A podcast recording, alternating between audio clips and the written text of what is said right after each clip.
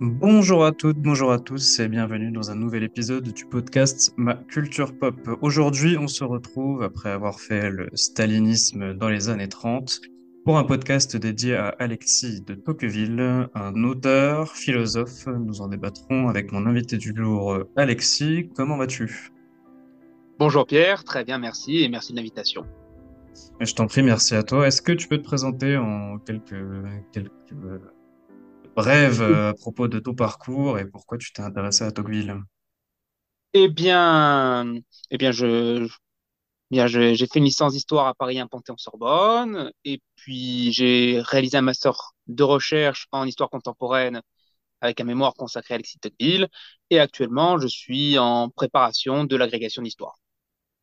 D'accord. Alors voilà, un petit euh, rappel historique pour ceux qui seraient complètement perdus sur la période. Tocqueville est né en 1805, donc juste après la période euh, révolutionnaire française. Il vient d'une famille plutôt, euh, plutôt noble, normande, et puis il va suivre des études de droit et être un des personnages les plus influents de la première moitié du 19e siècle. Ce qu'on retient de lui, principalement, c'est évidemment son apport avec de la démocratie en Amérique.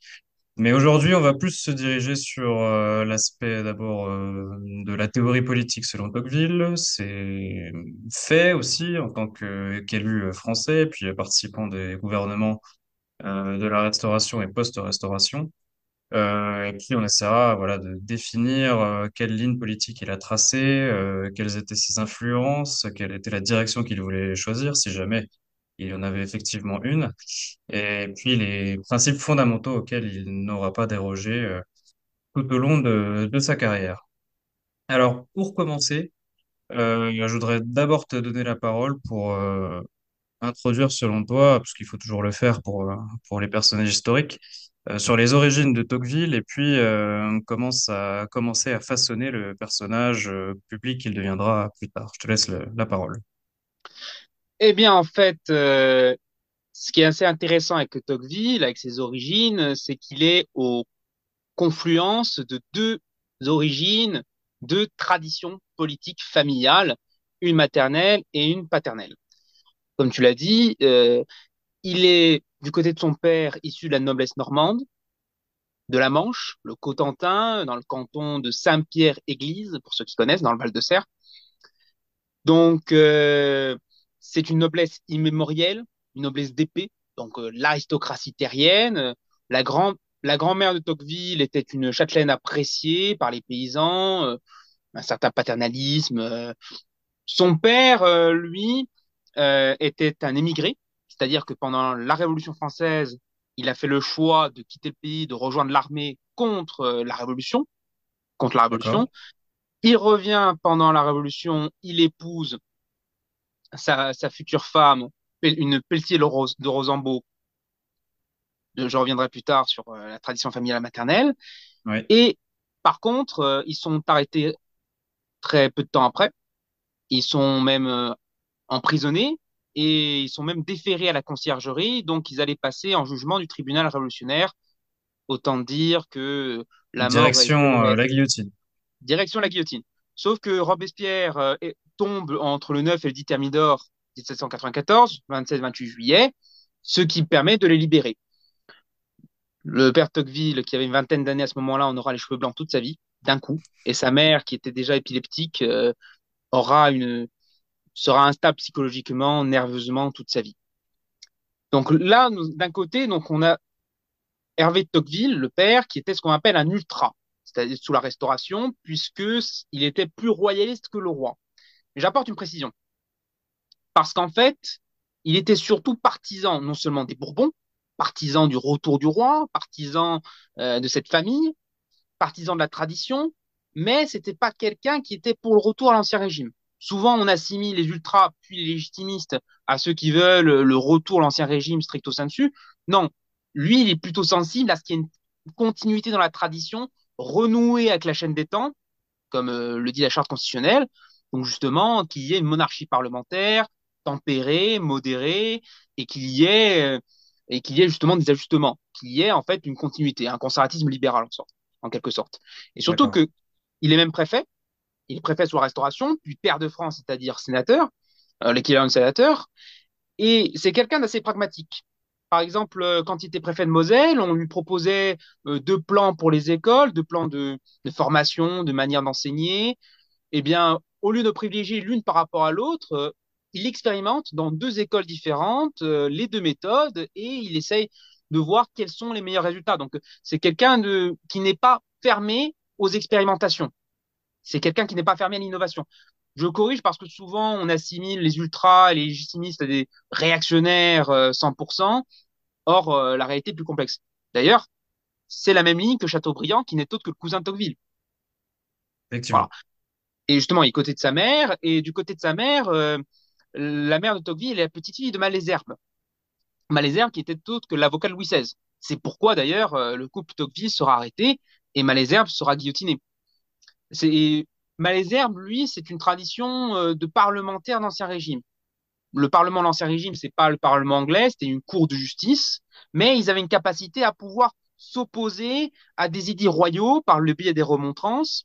Donc il y avait une forme de une tradition parlementaire, une tradition de, de, corps, de corps intermédiaire qui se voulait, euh, ils essayaient du moins d'être représentatifs par rapport à la monarchie absolue. Donc en fait, euh, il y a deux traditions politiques qui sont euh, qui ont fusionné par le biais de la famille et dont l'influence se retrouve dans les écrits et dans la pratique politique d'Alexis Tocqueville.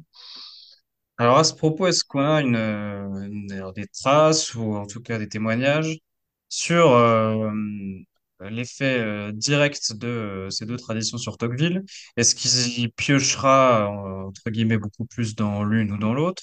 Et est-ce que ses parents, euh, par euh, voilà, les études qu'ils essaieront de lui donner euh, et puis la tradition familiale de toute façon euh, dans laquelle il héritera, euh, à quel point ça va façonner le personnage et ensuite euh, son, son futur politique? Alors, euh, ah, c'est toujours compliqué de voir une preuve directe, euh, de dire, euh, bien sûr. Cependant, il y a quand même, il y a quand même cet héritage euh, légitimiste, notamment dans une pensée sociale Tocqueville. Tocqueville, que- euh, on l'a souvent, on l'a assimilé à un libéral, ce qui est vrai, mais euh, il y a des écrits, notamment à la fin des années 1840, dans lesquels il réfléchit à la question sociale, à comment essayer de remédier euh, à cette séparation, à cette fracture sociale entre les possédants et les défavorisés. Donc, euh, et il y a une pensée aussi, la décentralisation. On en parlera avec la démocratie en Amérique. Euh, l'une des propositions phares de Tocqueville, c'est d'essayer de rompre avec le jacobinisme, rompre avec un centralisme français vers Paris, essayer de donner plus de poids aux départements, aux provinces. Ça, c'est aussi une trace de la pensée légitimiste euh, qui est, euh, de la pensée des ultras, qui est proche de Tocqueville. Après, sur le côté libéral, il y a aussi le fait que Tocqueville, sur la fin de la Restauration, euh, assiste au cours de François Guizot, un des chefs du courant libéral français, et notamment à la Sorbonne, il assiste au cours de l'histoire de la civilisation, où justement euh, Guizot essaie de trouver les origines de la Révolution française, et notamment l'origine de la démocratisation et l'avènement de la bourgeoisie. Donc en fait, c'est des influences à la fois familiales, mais c'est aussi ses lectures. Euh, il est philosophe, euh, il lit Machiavel, euh, il lit Rousseau, il lit Montesquieu, auquel on l'a souvent assimilé. Hein, on parlait de lui comme le deuxième Montesquieu. Donc c'est tout à la fois cette tradition, et puis aussi, je pense que c'est aussi les événements auxquels il a assisté qui l'a marqué. Il y a, il y a un caractère assez pragmatique, encore une fois, de Tocqueville, quelqu'un qui perçoit les événements, il s'y associe. Euh, il voit, il constate et il s'adapte. Parce que notamment, lorsqu'en en juillet 1830, les Bourbons sont chassés du pouvoir par la Révolution des Trois Glorieuses, sa famille décide tous ou presque de rejoindre l'émigration intérieure, c'est-à-dire de refuser toute fonction politique et même de ne plus aller voter, parce que c'est reconnaître le régime, le régime de l'usurpateur, c'est ce que fait Chateaubriand. Tocqueville, qui est magistrat, décide de prêter serment. C'est pas par opportunisme, parce qu'il n'y a rien gagné, et d'autant plus qu'il n'était pas vraiment titularisé, il n'était pas salarié. Cependant, il voyait face à lui une possible révolution nouvelle arriver. Il voit un régime qui n'est pas parfait, qui est le régime d'usurpation, euh, tout ce qu'on voudra, mais c'est un régime monarchique et un régime d'ordre. Donc, il fait le choix du moindre mal. Et quand il sera élu député en 1839, euh, il reçoit une lettre d'un oncle euh, dont on ne peut pas dire qu'elle était très, très agréable à ce niveau-là. C'est le traître. Exactement. Voilà, il est qualifié de traître, euh, il s'en défend, mais pour une partie de sa famille, euh, il a rejoint l'autre bord, hein. Il a rejoint, euh, il a rejoint l'autre camp, alors que Tocqueville voit bien que s'opposer pour s'opposer et surtout ne même pas s'exprimer, bah, ça n'a aucun intérêt politiquement. D'accord. On y vient d'ailleurs. Alors, euh, il- ce qui est intéressant et ce qu'on oublie parfois, je pense, euh, c'est qu'il part en Amérique, enfin aux États-Unis très tôt Mhm. dans sa vie et dans sa carrière. C'est même, on peut le dire, hein, le début de sa carrière d'intellectuel et de politique. Et euh, alors, c'est pas le centre euh, du sujet aujourd'hui, mais je pense que c'est quand même essentiel d'en toucher un mot. Euh, dans quel contexte d'abord euh, effectue-t-il ce, voyage? Combien de temps restera-t-il aux États-Unis? Qu'est-ce qu'il va faire sur place? Comment va-t-il survivre? Que, que va-t-il étudier? Et puis, on peut tirer finalement des leçons qu'il ra- rapporte en France à propos voilà, de la démocratie en Amérique. On a toute une étude d'un système surtout euh, neuf et absolument frais. Donc, euh, à quel point voilà, ça va le changer lui euh, intellectuellement et puis que va-t-il rapporter de, de ce voyage? Bah, en fait, c'est très important de revenir en effet sur le contexte parce qu'en fait, il part en Amérique en mai 1831, il en revient en fin février 1832, donc à peu près euh, dix mois. Et en fait, il demande même au ministère de, euh, ministère de la Justice une mission avec son collègue et ami euh, Gustave de Beaumont pour pouvoir étudier le système pénitentiaire, parce qu'il y a plusieurs systèmes pénitentiaires qui cohabitent aux États-Unis, le système d'Auburn, le système de Philadelphie. Donc en fait, le prétexte, c'est de dire, on va dans un autre pays, on va dans un pays où la délinquance semble être bien maîtrisée, et on va essayer de voir euh, comment le système pénitentiaire peut influencer sur la réinsertion, etc. Ça, c'est le prétexte. En réalité, bon, Tocqueville est bien sûr in- intéressé par la question, hein, il est magistrat, euh, mais c'est pas le fond de la question. C'est parce qu'en fait, dès juillet 1830, dès août 1830, il est un peu au placard.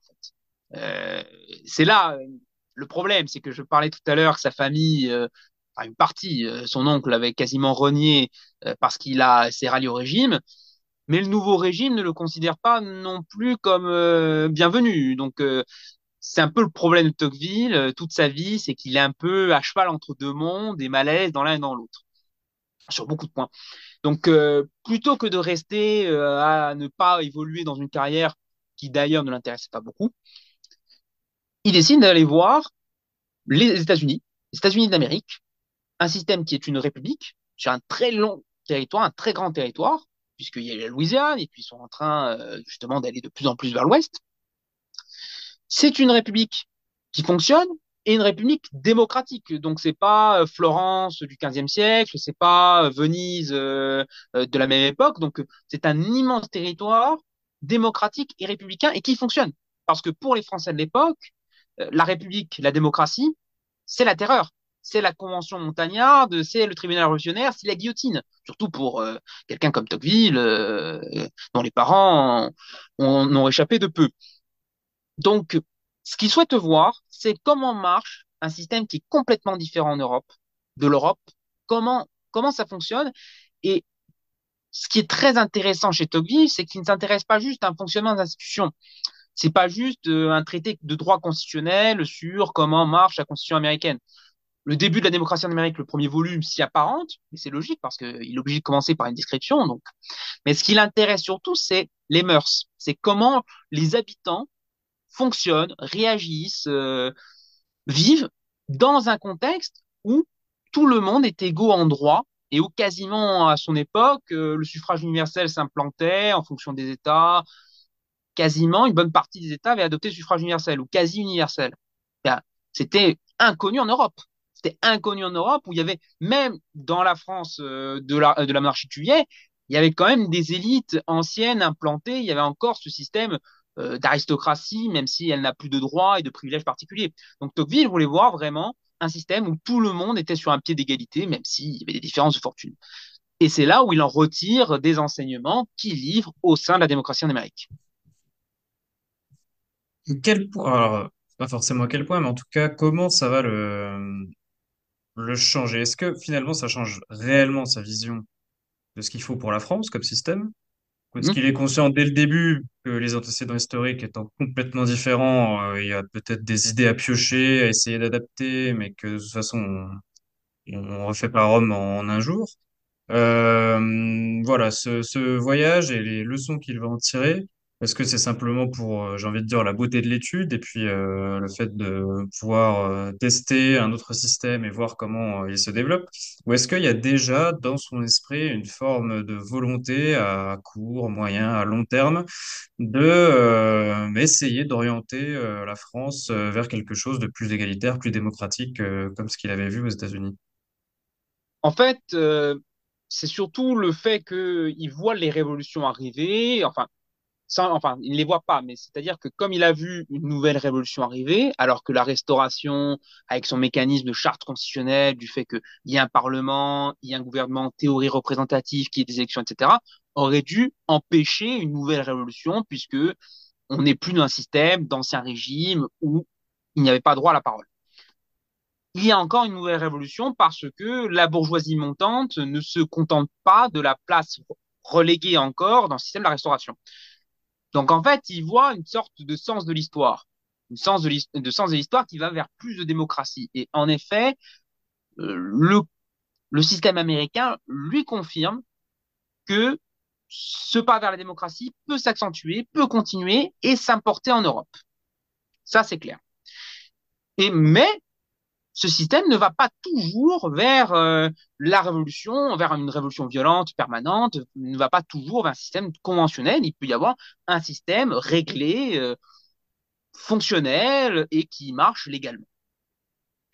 Donc, euh, il essaye de voir les mécanismes en œuvre. Il essaye de voir comment ça marche concrètement.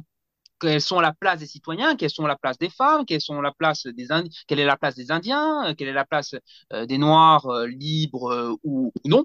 Parce qu'il il visite les, les États du Nord et du Sud, il va même un tout petit peu au Canada.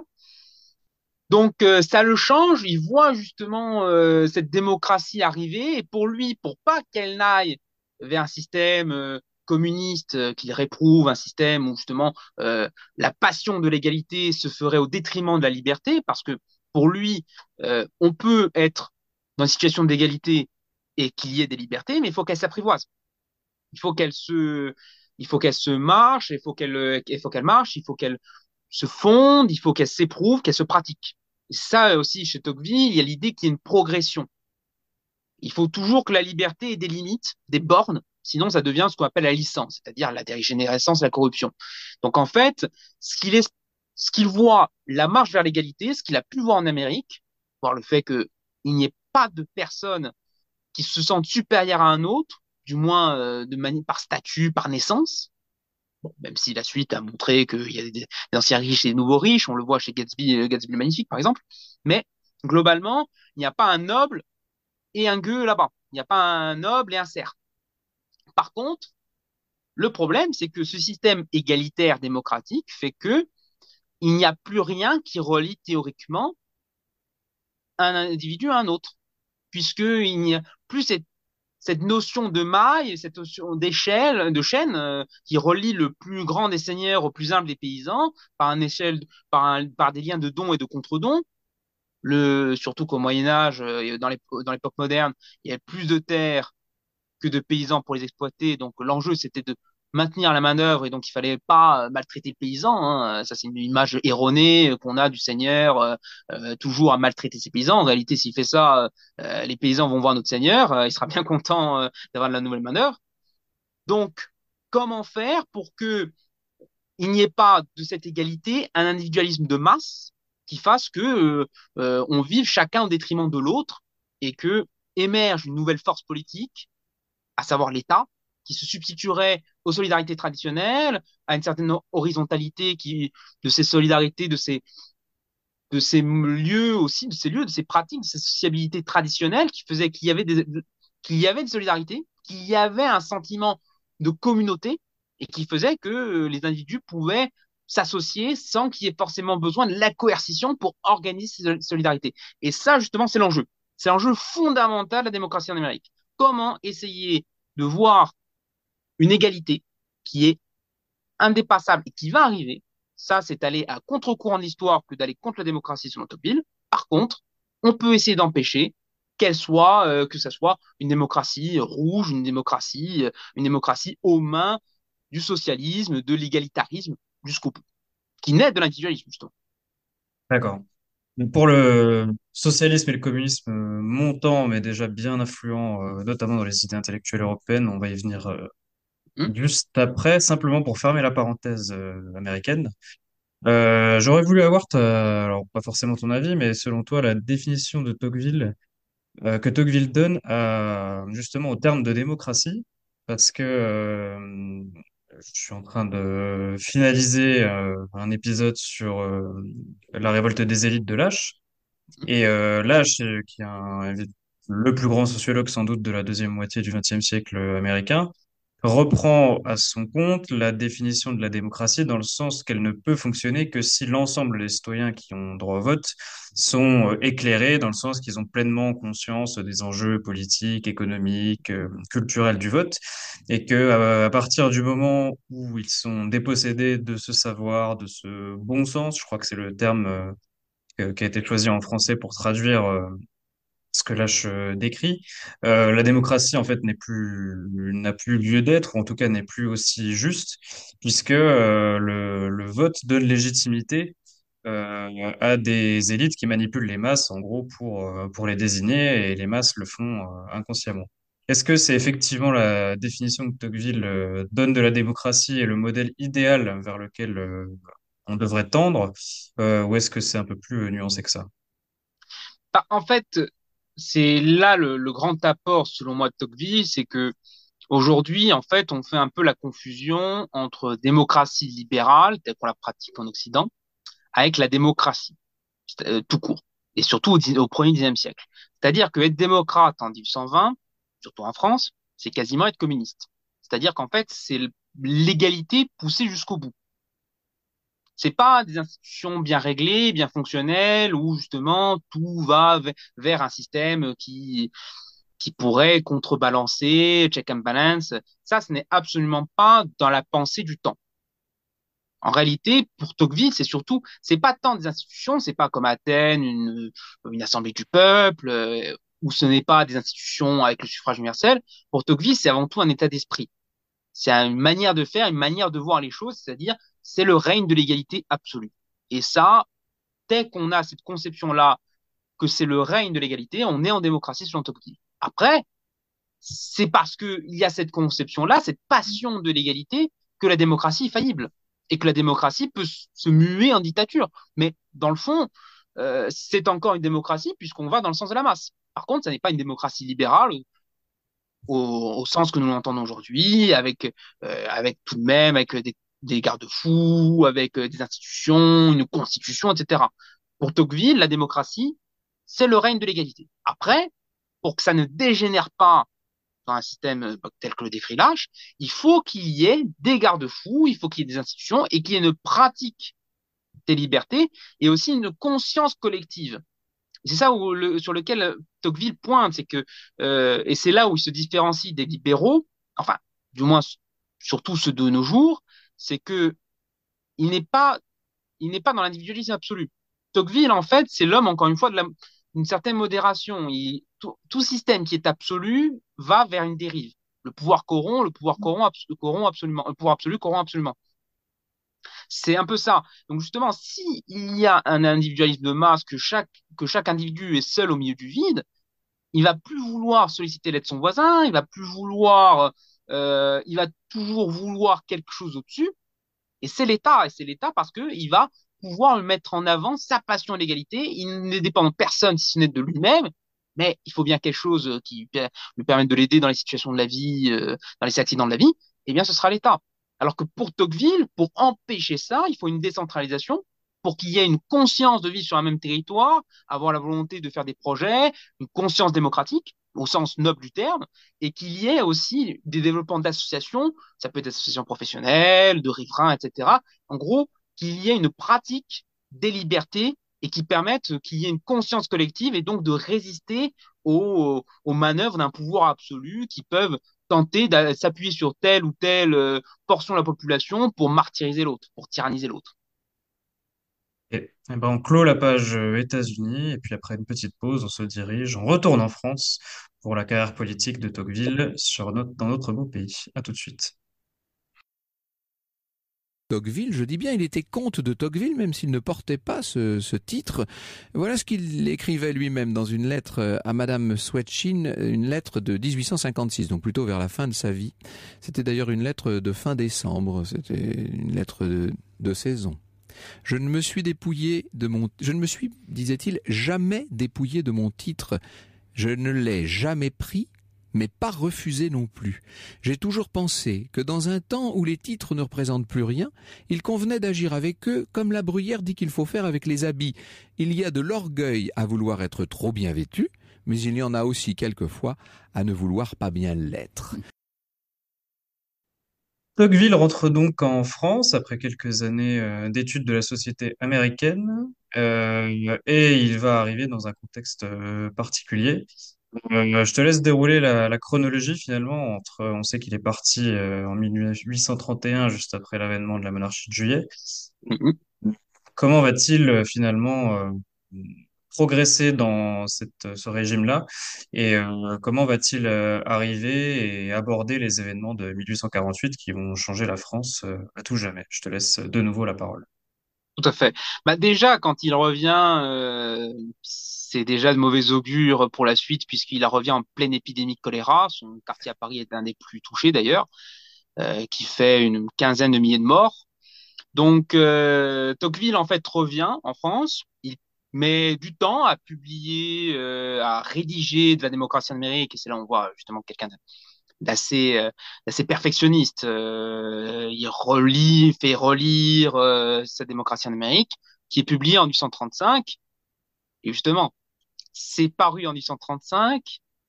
C'est presque, ça n'est presque pas un hasard puisque il a 30 ans en 1835. Or, l'éligibilité pour être député, l'âge, est fixé à 30 ans. Je sais pas si c'est un exact hasard, mais en tout cas, ça arrive au bon moment. Et c'est-à-dire qu'en fait, il arrive, et surtout que, mine de rien, il s'est un peu retiré, il va dans des salons, il pratique une sociabilité littéraire et aristocratique, mais il n'est pas encore vraiment un acteur politique. Et ça met aussi le temps pour le régime de s'installer et de pouvoir donner la, la forme qu'il prendra au moment des années 1840, là où Tocqueville est pleinement impliqué en politique.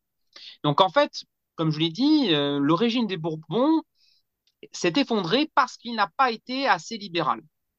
Il a notamment le Charles X, le dernier roi, des Bourbons, a voulu faire un coup d'éclat et a essayé de recalculer le sens électoral, j'y reviendrai, euh, a essayé de limiter la liberté de la presse, etc. Donc, il y a eu un soulèvement parisien et il a été mis à bas. Louis-Philippe, qui le remplace, prend le titre de roi des Français et accorde une nouvelle charte, c'est-à-dire une constitution sans le nom, dans laquelle le Parlement a un peu plus de pouvoir et il abaisse le sens. Le sens, c'est la quantité d'impôt nécessaire pour pouvoir, pour pouvoir voter, qui est fixée alors à 200 francs. Si on paye 200 francs d'imposition, on est alors électeur. Et il faut en avoir, en avoir 500 pour être éligible, en plus des 30 ans. Donc, donc, en théorie, c'est un régime libéral qui succède à un régime constitutionnel un peu moins libéral, sauf que Louis-Philippe, comme Charles X, aime bien régner et gouverner. On a souvent fait la distinction, le roi règne mais ne gouverne pas. Bien, eh bien, il est un peu plus inspiré que Charles X, c'est-à-dire qu'en fait, il va pas s'opposer de front à la charte. Il va pas s'opposer de front au parlementaire. Donc, en fait, ce qu'il va faire, c'est qu'il va essayer de les diviser, de monter les chapelles les unes contre les autres, euh, de monter euh, Adolphe Thiers contre Guizot, euh, Odilon Barrot contre Mollet, etc., etc., pour qu'il n'y ait aucune unité face à lui, qu'il y ait un jeu politique divisé et qu'il va pouvoir piocher une majorité à sa guise et qu'il va pouvoir constituer le, ministère, le gouvernement, qui lui laissera les mains libres, et notamment en politique étrangère. Et ça, ça arrive à un moment où justement, euh, et ça, ça va aboutir surtout à une impasse politique, puisque en théorie, un régime qui s'est euh, proclamé comme libéral, bah, en fait, ne l'est pas, puisque la liberté de la presse est soumise à une censure, la liberté d'association n'existe pas, la liberté de réunion euh, très théorique. Donc en fait, c'est un régime relativement autoritaire. Et surtout qu'il s'est aussi basé sur le gouvernement représentatif, c'est-à-dire que on vote et, et s'il y a une majorité qui se dégage, bah, la majorité est représentée au Parlement. Sauf que le problème du sens dont j'ai parlé, c'est qu'il est fixé à 200 francs. Or, on est sous un scrutin majoritaire, comme actuellement. La France est divisée en 459 circonscriptions. Sauf qu'à la fin de la monarchie de juillet, il y a 246 000 électeurs. Soit 400 électeurs en moyenne par circonscription. Le problème, c'est que c'est trop. C'est pas assez, enfin, le problème, c'est qu'il n'y a pas assez d'électeurs. Le problème, c'est que 400 électeurs, ça se manipule très facilement. En théorie, le suffrage censitaire, c'était fait pour qu'il n'y ait pas un candidat très riche qui achète tout le monde en distribuant des billets et hop, euh, il est élu en ayant acheté par la brigue électorale qui est condamnée par le code électoral. Cependant, sur 400 électeurs, mettons qu'il y en a 300 qui vont, euh, qui vont aux urnes, c'est facile de trouver les 20 voix qui font la différence. Surtout qu'il y a des sous-préfets et des préfets qui restent là longtemps, qui connaissent très bien la localité, qui connaissent très bien les électeurs, qui sont qu'une poignée, c'est des notables, c'est quelques paysans enrichis. Et donc l'un, il a été euh, soldat de l'Empire, euh, il n'a pas eu sa Légion d'honneur, on va la lui donner. Il y en a un, il veut ouvrir un bureau de tabac, on va lui donner la licence. Et il y en a un, il veut que son fils fasse des études à Paris, on va lui donner une bourse ou une demi-bourse. Et ce qui fait qu'en fait, très compliqué. Résultat, bah, c'est pas compliqué du tout. Et mm. résultat, en fait, la majorité veut, et au fur et à mesure que le euh, que ce système est de plus en plus visible, ben, c'est une majorité d'électeurs veulent des réformes, mais à chaque fois, le Parlement ne représente pas ce vœu majoritaire. Et surtout qu'après, au même au sein de l'Assemblée, on peut manipuler le vote, puisqu'en fait, il y a ce qu'on appelle les députés fonctionnaires. C'est-à-dire qu'en fait, à l'époque, il n'y avait pas d'indemnité parlementaire. Si vous êtes élu, c'est vos frais. Voilà, il n'y a pas de, il n'y a pas de salaire, il n'y a pas d'indemnité. Donc en fait, euh, et ça coûte très cher d'être député ça coûte très cher, il faut faire des déplacements, euh, il faut faire des réunions, euh, il faut se déplacer, ça, il faut entretenir une correspondance, il faut des timbres, ça n'est pas donné. Donc, pour permettre à certains de supporter ce train de vie, eh bien, le gouvernement va distribuer des places de fonctionnaires des députés. Donc, ils vont être soumis soit révocation, soit l'avancement par le gouvernement. Donc, leur vote est contrôlé. Sur les 166, il n'y en a que trois de députés fonctionnaires à la fin de la monarchie de juillet, il n'y en a que trois qui appartiennent à l'opposition. Donc un tiers du Parlement, déjà, vote dans le bon sens. Donc Tocqueville voit ça. Tocqueville voit une perversion du régime représentatif qu'il souhaitait, parce que en fait c'est ça ce qu'il souhaitait plus que la démocratie, ce qu'il souhaitait c'est qu'il y ait que le vote soit représentatif d'une majorité de la population, qu'il y ait globalement qu'il y ait un vœu général euh, en faveur de telle ou telle réforme, eh bien, si ce vœu se manifeste dans les urnes, eh bien, il, faut qu'il y arrive au Parlement. Il ne faut pas que le gouvernement, si s'est opposé à sa ligne, manipule les élections pour qu'il soit réélu. Et c'est ça le combat politique. L'un des combats politiques que va mener Tocqueville, c'est essayer d'aboutir à tendre vers ce régime représentatif. Et c'est pourquoi, quand il, publie La démocratie en Amérique, c'est remarqué, il reçoit même un prix de l'Académie française.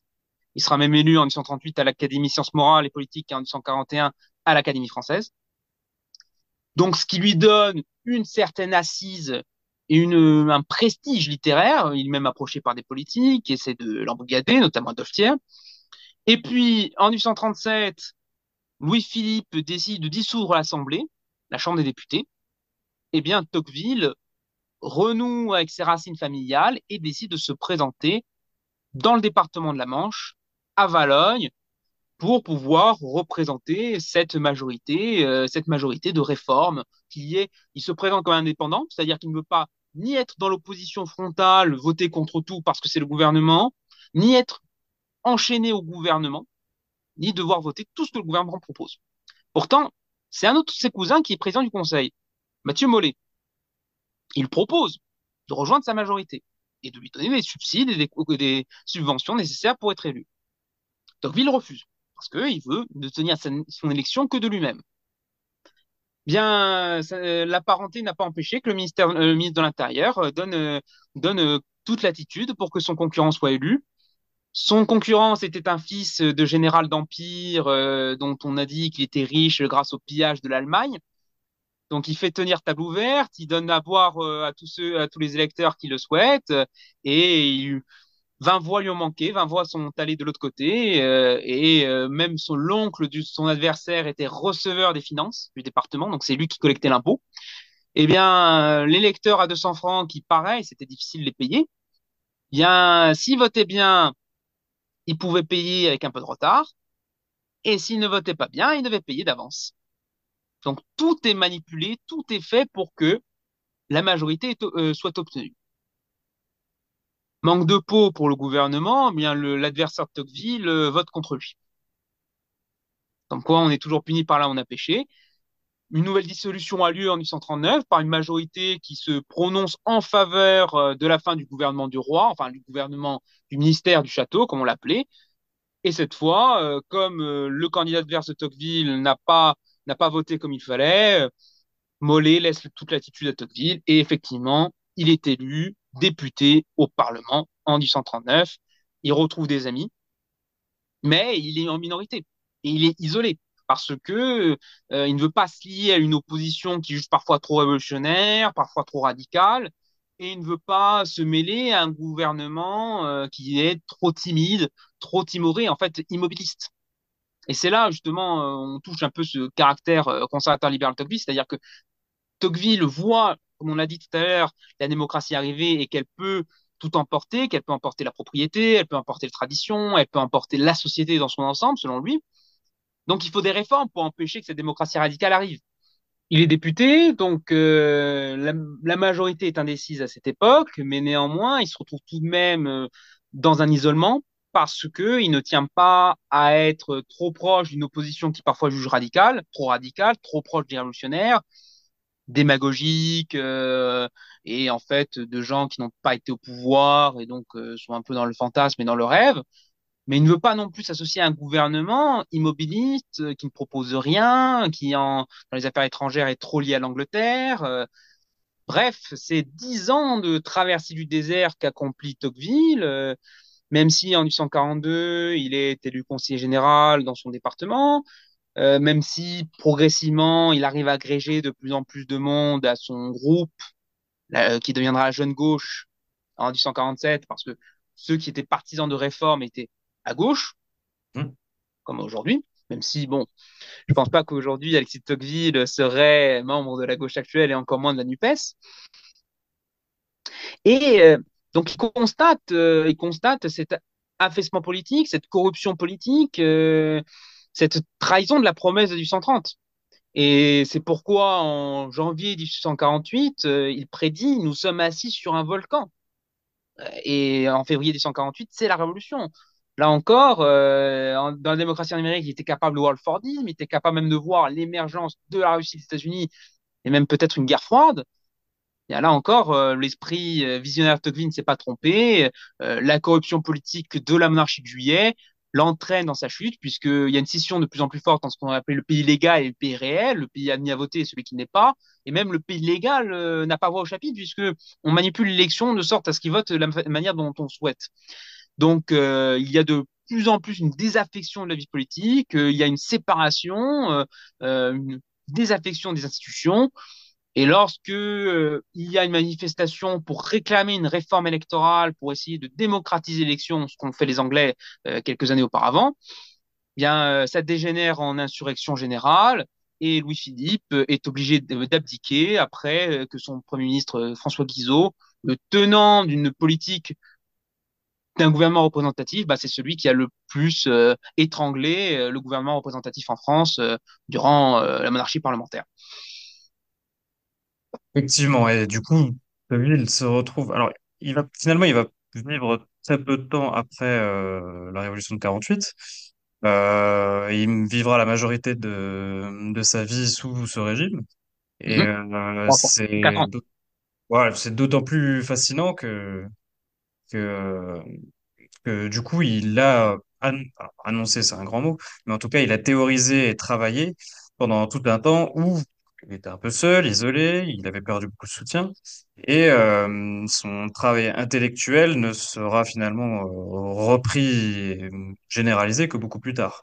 Et en ce sens-là, je pense que on peut déjà se mettre d'accord pour se dire que, en tout cas politiquement, c'était un visionnaire assez, euh, assez exceptionnel. Si bien sûr, il n'était pas tout seul à voir les changements qui traversaient la, la société française, mais euh, il l'a théorisé, il l'a écrit et euh, il l'a porté euh, avec euh, force et courage dans un régime qui n'était pas forcément favorable à, ces idées-là. Tout à fait. Et surtout que les attaques de ce régime, c'était au ras de la ceinture. euh, par exemple, ils ont le gouvernement de Guizot, après avoir essayé de le débaucher, a payé des journaux pour qu'ils se moquent de lui, et de sa petite taille. bon, c'était les attaques de l'époque n'étaient pas plus honorables que celles d'aujourd'hui. Par contre, il y a une petite anecdote euh, que je trouve intéressante euh, à partager sur euh, sur cette révolution, vraiment sur le moment où on fait la révolution de 1848, c'est que, comme je l'ai dit, dans la nuit du 23 au 24 février 1848, Louis-Philippe abdique. Seulement son fils, qui devait hériter, est mort en 1842. C'est donc son petit-fils, le comte de Paris, un enfant de 9 ans, qui doit hériter du trône. Donc le 24, il, euh, il part des Tuileries accompagné de sa mère, la duchesse d'Orléans, pour se rendre à la Chambre des députés, où il être intronisé roi des Français. Seulement, la majorité parlementaire euh, est un peu aux abonnés absents. La, situation ne se passe pas comme prévu. Lamartine se rallie publiquement à la République. Euh, Les, députés, les quelques députés légitimistes ne boudent pas leur plaisir de ne pas soutenir le nouveau régime, enfin le, le régime depuis 1830. Les révolutionnaires parviennent à pénétrer dans l'hémicycle. Et après un moment de stupeur, euh, Tocqueville voit euh, la duchesse d'Orléans et le comte de Paris euh, s'enfuir. Et là, il se lève. Il se lève parce que euh, il voit une femme et un enfant en danger. Et comme je l'ai dit, hein, le régime n'a pas été tendre avec lui. Ils ont tout fait pour vraiment le battre. Euh, jusqu'en 1846, où on a vu qu'il est indéboulonnable, ils l'ont laissé tranquille. Mais quoi qu'il ait pensé, quoi qu'il pensait de ce régime, malgré toutes les rancœurs et les rancunes, ben, il se lève et va les suivre pour leur prêter main forte, pour leur tenir escorte, et donc euh, au péril de sa vie. Hein. Il y a une émeute, il y a des émeutiers euh, avec des pics, des pioches et des haches, euh, ou que sais-je, armés en tout cas. C'est pas, ça n'est pas juste un geste en l'air. Et il le fait, il suit le tracé qu'ils ont pu suivre pour pouvoir s'enfuir, il voit porte close, ils ont pu s'enfuir sans encombre, et d'ailleurs Tocqueville rajoute même que il ne l'a dit à personne dans ses souvenirs.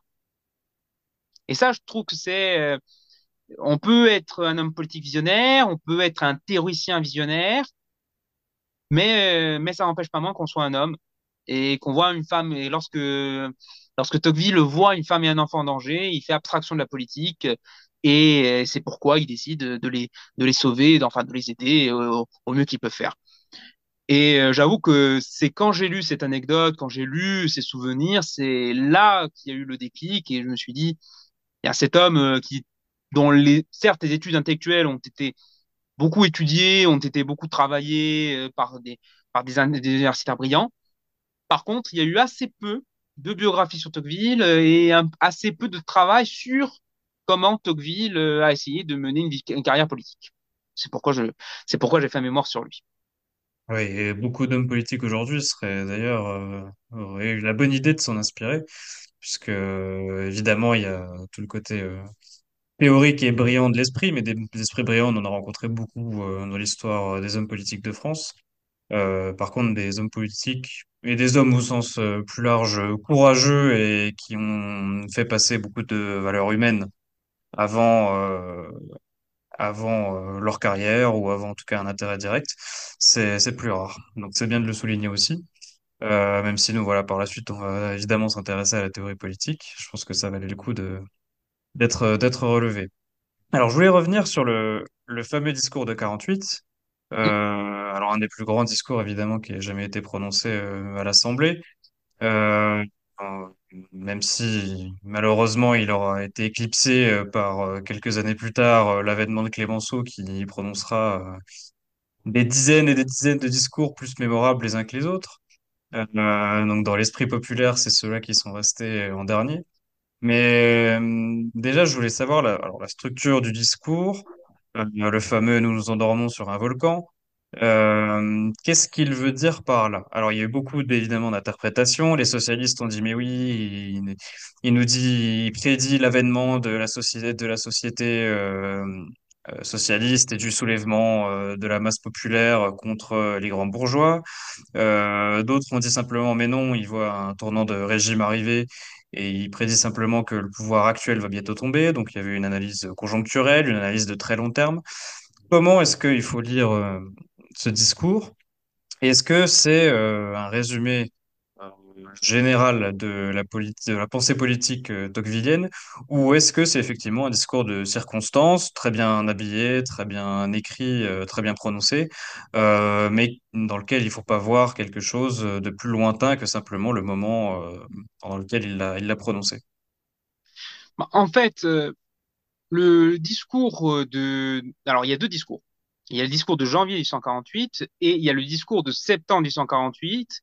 Le discours de janvier, c'est un réquisitoire pour la réforme parlementaire et électorale, pour essayer euh, d'amener le gouvernement à, à changer, à changer de méthode, à changer de manière de faire, parce qu'il voit, euh, une désaffection vis-à-vis du monde politique et même plus globalement, il voit une fracture sociale, il voit que finalement, si en 1830 c'était les nobles contre les bourgeois, un, euh, un nouvel épisode de cette lutte qu'il y a eu sous la Révolution française, là, il y a une lutte sociale qui se met en place et non pas simplement entre nobles et bourgeois, mais entre riches et pauvres.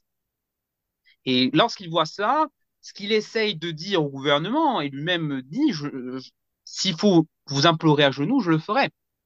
Il le, dit en, ces termes. Il essaye justement de d'appeler le gouvernement, quitte à faire un peu peur, mais au final, euh, il n'a pas non plus joué sur des peurs fictives, puisque quelques, quelques jours plus tard, quelques semaines plus tard, il y a une révolution. C'est de dire, essayez de changer, essayez de prendre du champ, de, de, de, mener le pays sur une autre voie, parce que on est en train, par nos petites, euh, par nos petits débats, par euh, nos petits, euh, par les débats de détail sur le sexe des anges, sur un, un caractère aussi presque assommant de cette monarchie de juillet. C'est la fin des années 1840, c'est une accalmie politique, c'est une il n'y a pas de débat. Il y a, enfin, les débats sont de, de peu d'envergure. Et justement, si Tocqueville s'est engagé, c'était pour des grands idéaux, des grands principes, et calculer sur, euh, oui, il faut, euh, il faut le sens à 287 francs ou à, ou à 290, c'est pas de son niveau. Mais quand même, il appelle le gouvernement à changer. Et il le dit lui-même, je serai prêt à voter, euh, il n'y a pas d'opposition systématique, mais faites attention parce que vous avez en face des gens qui ne veulent, vous veulent pas du bien et ils sont nombreux et la foule des mécontents peut, peut vous emporter. D'ailleurs, on lui dit après, vous aviez raison sur tout, mais vous l'avez dit de telle manière que euh, ne seront pas prêts de l'accepter. Euh, et même euh, a-t-on dit que dans les tribunes, on a dit à propos de Tocqueville, c'est un méchant homme, pour avoir dit ça. Bon. Par contre, en septembre 1848, donc la République est installée, des élections ont eu lieu, Tocqueville est brillamment réélu à plus de 80% des suffrages. Donc il est, donc il est conforté. Il est conforté par suffrage universel, euh, par plusieurs dizaines de milliers de voix. Et donc, euh, il, est dans le comité de rédaction de la Constitution. On, a, su euh, lui attribuer un certain mérite et justement, on lorgne un peu du côté américain. Donc, on fait appel à lui pour être parmi les rédacteurs de la nouvelle Constitution. Mais surtout, il y a un débat à savoir s'il y a un droit au travail que le gouvernement doit instituer.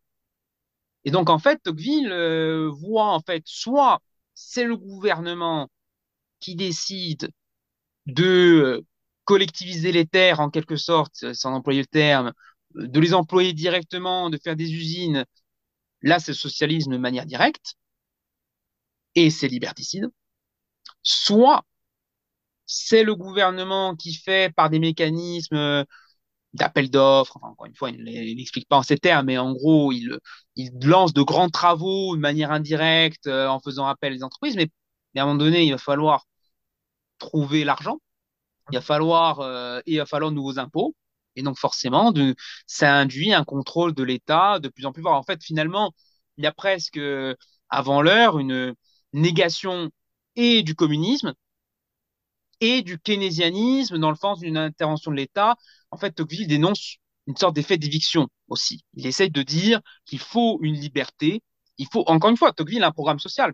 Il propose euh, des caisses euh, d'épargne voilà, pour essayer de constituer une retraite ou qu'en cas de en cas de maladie ou en cas de décès de la famille, eh bien, il puisse y avoir un petit pécule amassé, un capital. Il propose aussi des réformes dans l'éducation. Il propose, il propose le chemin de fer de l'investissement public. Il n'est pas contre. Seulement euh, que l'État ait en lui-même une obligation de fournir à tous les Français un travail, il voit pour lui la matrice d'un socialisme et surtout liberticide et encore une fois d'un contrôle de l'État qui s'appuie sur une passion de l'égalité, qui s'appuie sur une passion de dire que l'État doit tout gérer, tout mettre en œuvre pour pouvoir, euh, pour pouvoir aboutir à des changements, à des, des variations macroéconomiques, ce dont Tocqueville, encore une fois, en tant que partisan de la liberté, ne peut que s'opposer. Alors, c'est un peu le, gros mot euh, du moment, mais on va mettre tout de suite les pieds dans le plat. Et on va surtout, enfin, tu vas surtout essayer de nous définir euh, ce qu'on peut entendre par là à l'époque de Tocqueville et dans sa bouche. Est-ce que Tocqueville était euh, libéral? Voilà, c'est le grand terme. Comment le définir? Est-ce que, euh, effectivement, c'est le terme le plus approprié pour euh, définir les fondements de sa doctrine politique? Alors, Tocqueville est libéral, absolument. Ça, il n'y a pas le moindre doute sur, euh, sur le caractère libéral de sa pensée. Tocqueville a pour maître mot la liberté. C'est la liberté qui a guidé son action. Il a pu. Et encore une fois, s'il l'a vu en Amérique, quand même, même s'il voit les défauts, hein, il ne définit pas l'Amérique comme, euh, comme euh, le modèle absolu, mais il voit tout de même plus de liberté, notamment grâce au fédéralisme, etc. Il voit plus de liberté, même s'il voit que certains États peuvent être tyranniques, hein, certains États fédérés. Il voit quand même une liberté qui se met en place. Et ça, Tocqueville, c'est le combat de sa vie c'est le combat de sa vie et on y reviendra par la suite. Euh, sa carrière politique s'arrête au moment où Napoléon III prend le pouvoir et où il instaure euh, euh, le, ce qu'il appelle le régime du sabre, mais il voit l'empire autoritaire et meurt avant que le, le régime se libéralise. Donc, Tocqueville est un libéral. Par contre, souvent dans la pensée libérale, il y a une pensée individualiste, absolument et surtout individualiste de prendre l'individu comme le maître étalon. Voilà, très utilitariste, mais surtout, mais en fait, mais surtout, en fait, le fait que c'est l'individu envers et contre tout. C'est la liberté individuelle envers et contre tout, et c'est euh, pousser cette liberté à son paroxysme, notamment euh, libertarien, euh, etc. Et c'est là où Tocqueville dévie un peu, parce que il le voit, la poussée de l'individualisme est concomitante à la poussée de l'État. Pourquoi? Parce que plus l'individu euh, doit s'écarter des structures d'encadrement que sont l'Église, que sont les, les, paroisses, les provinces, les communes, euh, les corps de métier auparavant, bien en fait, il y a toujours besoin d'une solidarité. Tout individu a besoin dans sa vie euh, qu'il y ait d'un secours s'il est malade, euh, s'il a perdu son emploi, etc. Et donc en fait, ils vont pas s'il ne le cherche pas auprès de ses voisins, auprès de, des structures naturelles de la société, il va le chercher auprès de l'État. Et c'est ça, et c'est ça en fait, cette passion de l'individualisme se rejoint à celle de l'égalité, parce qu'en fait, plus on se croit fort, plus on se croit, euh, plus selon Tocqueville encore une fois, plus on se croit, euh, on se croit indépendant de tout le monde et envers tout le monde, bien de moins on a envie de bénéficier de sa solidarité non, euh, non, coercitive. Si je me considère comme ton égal, voire ton supérieur, ben j'apprécie mal que tu me donnes un billet si je vais mal. Je préférais que l'État nous, taxe, l'État euh, décide de nous prélever, nous rabaisse un certain niveau pour qu'au moins je n'ai qu'à dépendre qu'une entité fictive.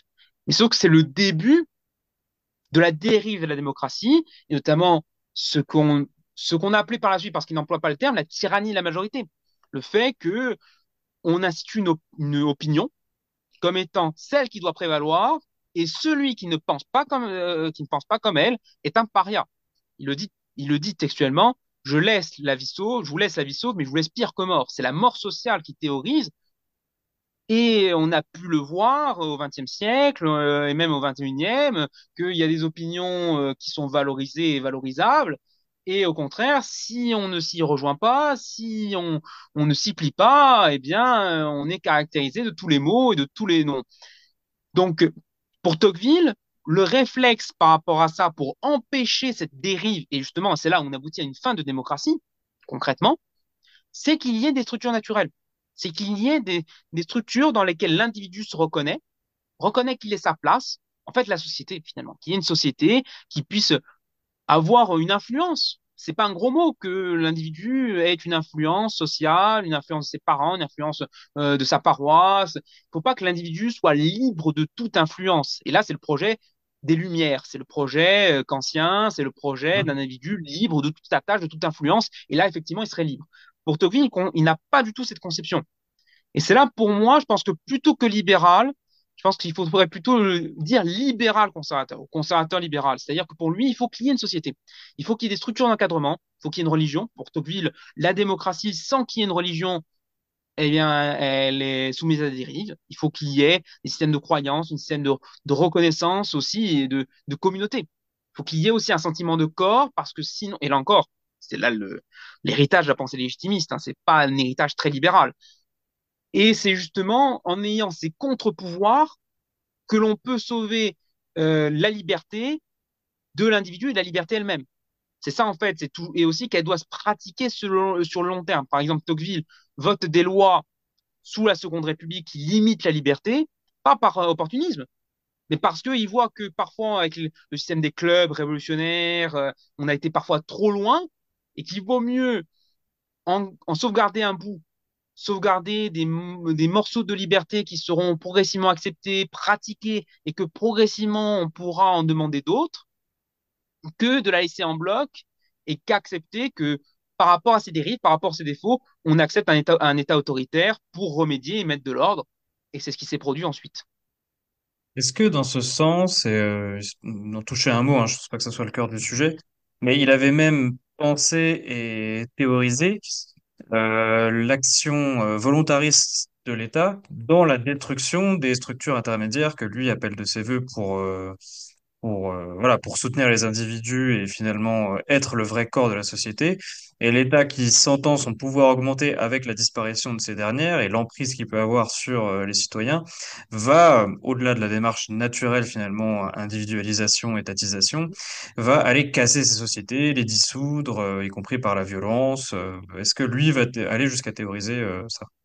C'est son idée dans l'Ancien Régime et de la Révolution.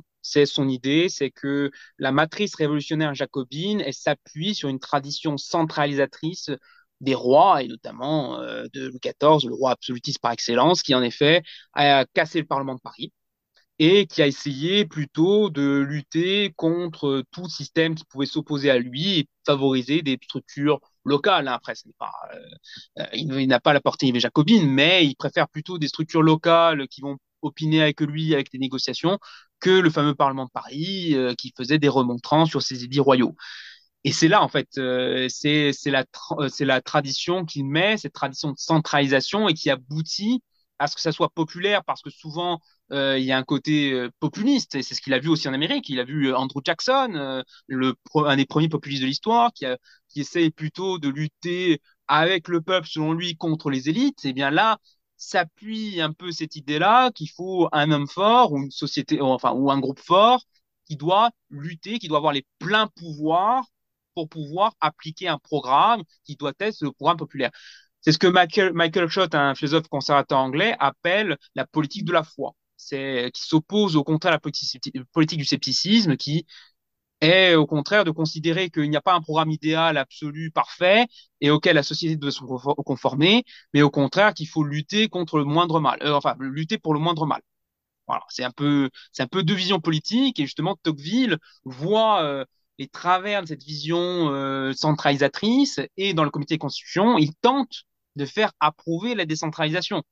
Malheureusement, ils ne sont que trois euh, ils ne sont que trois à la vouloir euh, sur une douzaine de membres, euh, une dizaine de membres, et même son ami euh, de toujours, son même colocataire un temps, Gustave de Beaumont, qui l'accompagne en Amérique, le lâche. Parce qu'il y a le torrent pour la centralisation et par facilité, il vote pour l'amendement de la centralisation, alors que Tocqueville essayait plutôt de d'opiner vers peut-être pas un gouvernement fédéral, mais au moins plus de pouvoir pour les départements, les communes, pour encore une fois que la démocratie puisse s'installer, puisse se pratiquer.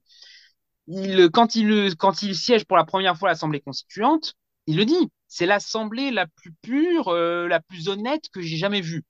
Par contre, c'était des parfaits, euh, c'était des parfaits novices en politique. Ils, ils, ils, débarquent, ils connaissent rien, ils ne comprennent pas grand-chose. C'est pourquoi par la suite, ils se font plus ou moins menés par le bout du nez par les anciens parlementaires qui sont revenus entre-temps parce qu'ils n'ont jamais été dans un conseil local, ils n'ont jamais été dans une collectivité locale, donc ils ne savent pas ce qu'est se tenir dans une assemblée, ils ne savent pas la pratique politique. Et donc, pour pouvoir s'habituer à la liberté, il faut la pratiquer. Et encore une fois, c'est cette idée de progression. Et encore une fois, c'est quelqu'un euh, d'assez prudent. Euh, D'ailleurs, au tout début, euh, il n'était pas pour la réforme électorale. Il voulait surtout la réforme parlementaire, empêcher les les députés de cumuler avec une fonction de fonctionnaire. C'était surtout ça qu'il retenait. Il s'est rallié tardivement parce qu'encore une fois, il pensait que ça allait trop loin dans la démocratisation. Il s'accorde très bien, il s'accommode très bien du suffrage universel. Mais c'est quelqu'un de très prudent sur la manière de faire. C'est pourquoi aussi je pense qu'il est conservateur parce que euh, il veut le changement, mais il le veut de manière raisonnée, raisonnable et sur le temps long. Oui, c'est très intéressant. En plus, la, la question de la décentralisation, en tout cas du, alors, je ne sais pas si vous nécessairement toujours opposé, c'est un peu stupide ce que je vais dire, mais centralisation et décentralisation. Euh, et c'est vrai qu'en plus, on a toujours été traversé, notamment en France, par euh, cet axe entre euh, le roi et le peuple contre l'axe plus décentralisateur, avec bon, les anecdotes sont multiples et multiples, hein, mais le, le voyage de Louis XVI en Normandie, à Caen et Cherbourg, qui, selon les récits, euh, vont faire montre d'un roi qui est absolument adulé et adoré par son peuple, auquel il a envie de tout redonner, mais qui est prisonnier d'une cour euh, très puissante, très riche, et qui le- l'empêche dans ses réformes. Euh, bien sûr, Louis XIV, qui est l'exemple absolu de ça, et même Napoléon, d'une certaine manière, qui va, lui, se réclamer de la légitimité du peuple, bien qu'il mette en place ensuite une élite à sa façon, par le, par le mérite. Donc et même encore maintenant, cette idée d'homme providentiel, on en parle beaucoup en France, euh, rejoint cette tradition, contre une tradition beaucoup plus euh, euh, volontariste de d'échelons de pouvoir, de participation des citoyens beaucoup plus à la vie aussi politique locale, régionale. Donc c'est que Tocqueville prenne parti sur ce sujet, je pense que c'est essentiel parce que l'ensemble des penseurs politiques français est amené à un moment donné à se prononcer finalement sur quel est l'axe souhaité. Bah, surtout que, en fait, Tocqueville, euh, justement, il, euh, il distingue très bien. Il, distingue ce qu'on appelle la centralité politique et la centralité administrative. Et pour lui, ça n'a rien à voir. C'est-à-dire qu'en fait, euh, par exemple, prenons l'Espagne de l'Ancien Régime. À l'Espagne, en fait, il fallait que pour déclarer la guerre ou lever une armée, etc., il fallait qu'il ait l'accord de Madrid, l'accord de Barcelone, l'accord de Milan, l'accord de Naples, l'accord de Sicile, etc., etc. Là, pour lui, c'est un manque de centralisation politique, parce que pour des sujets régaliens, il faut absolument qu'il y ait une centralité gouvernementale. Euh, on peut pas demander s'il faut déclarer, euh, voilà, si dans le cas où on doit déclarer la guerre, euh, je ne prends pas parti dans le conflit en ce moment, euh, bien sûr, mais bon, je pense pas qu'il faille demander à tous les conseils régionaux leur avis. Ça demande quand même plutôt d'urgence. Par contre, est-ce que euh, Paris doit décider du budget accordé à l'école de quartier de telle ville ou euh, c'est ce que voilà, c'est ce que fait la différence. C'est c'est justement euh, c'est ce que fait la différence selon Tocqueville, c'est qu'il faut qu'il y ait que chaque en fait que qu'il y ait une juste décentralisation une déconcentration en fait, c'est le principe de subsidiarité. C'est-à-dire qu'en fait, à chaque échelon, il faut qu'il y ait une pratique politique. Et on le voit d'ailleurs, euh, quelle est l'élection, bon, hors Covid, euh, qui fait le plus de, euh, qui fait le plus de participation, en dehors de l'élection présidentielle, c'est l'élection communale, parce que c'est le maire a le plus de pouvoir et c'est aussi, c'est la, la collectivité avec laquelle on a le plus de proximité, surtout dans les territoires ruraux où on peut plus approcher le maire ou le conseil municipal, on peut plus avoir, on peut plus influer, on peut participer. Alors qu'on est militant pour l'élection législative, euh, l'influence elle est moindre que, lorsqu'on est militant lors d'une élection municipale. Surtout, encore une fois, s'il y a 500, 1000, à 1000 votants, euh, on peut avoir beaucoup plus de marge de manœuvre et beaucoup plus de facilité à faire certaines choses que tenter vers un député qui sera dans un parti, dans un groupe, euh, dans une majorité ou dans une opposition, etc.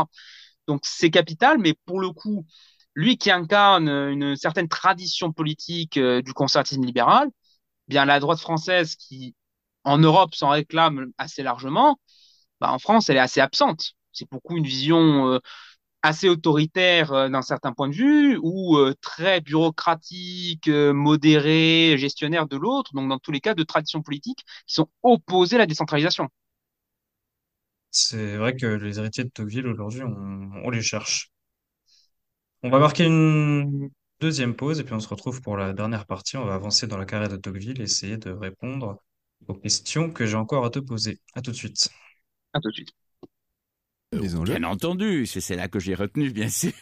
Mais enfin, en gros, disons que le globe, le- son, son, son bilan pour les États-Unis est globalement positif. Et je me rappelle d'ailleurs que un jour, j'étais à Washington et j'en discutais avec un, un, un Américain. Je lui dis, mais enfin, pourquoi aimez-vous tant Tocqueville? Et il avait répondu avec son accent américain, oh, c'est très simple, parce que c'est le seul étranger qui dise de nous tout le bien que nous pensons de nous-mêmes. Et qui le dit tellement bien. qui plus est. 1848, donc l'année charnière, Tocqueville euh, triomphalement réélu euh, de l'automne. Quel rôle va-t-il euh, jouer euh, pendant la Seconde République? On sait que c'est un régime qui a vécu. Comment Tocqueville va utiliser ces trois années, trois années et demie de pouvoir? Quelle influence va-t-il avoir dans son milieu? Est-ce que c'est finalement l'apogée de sa carrière politique? Et puis ensuite, suite à l'avènement euh, démocratique d'abord, et puis ensuite euh, du coup d'État de Louis-Napoléon Bonaparte, comment va-t-il se positionner? Il va tout simplement se retirer ou est-ce qu'il va essayer de nouveau d'être dans une forme d'opposition intelligente au, régime de Napoléon III? Alors, oui, euh, la Seconde République est une apogée de la carrière politique de Tocqueville parce qu'en fait, le régime précédent était extrêmement stable, finalement.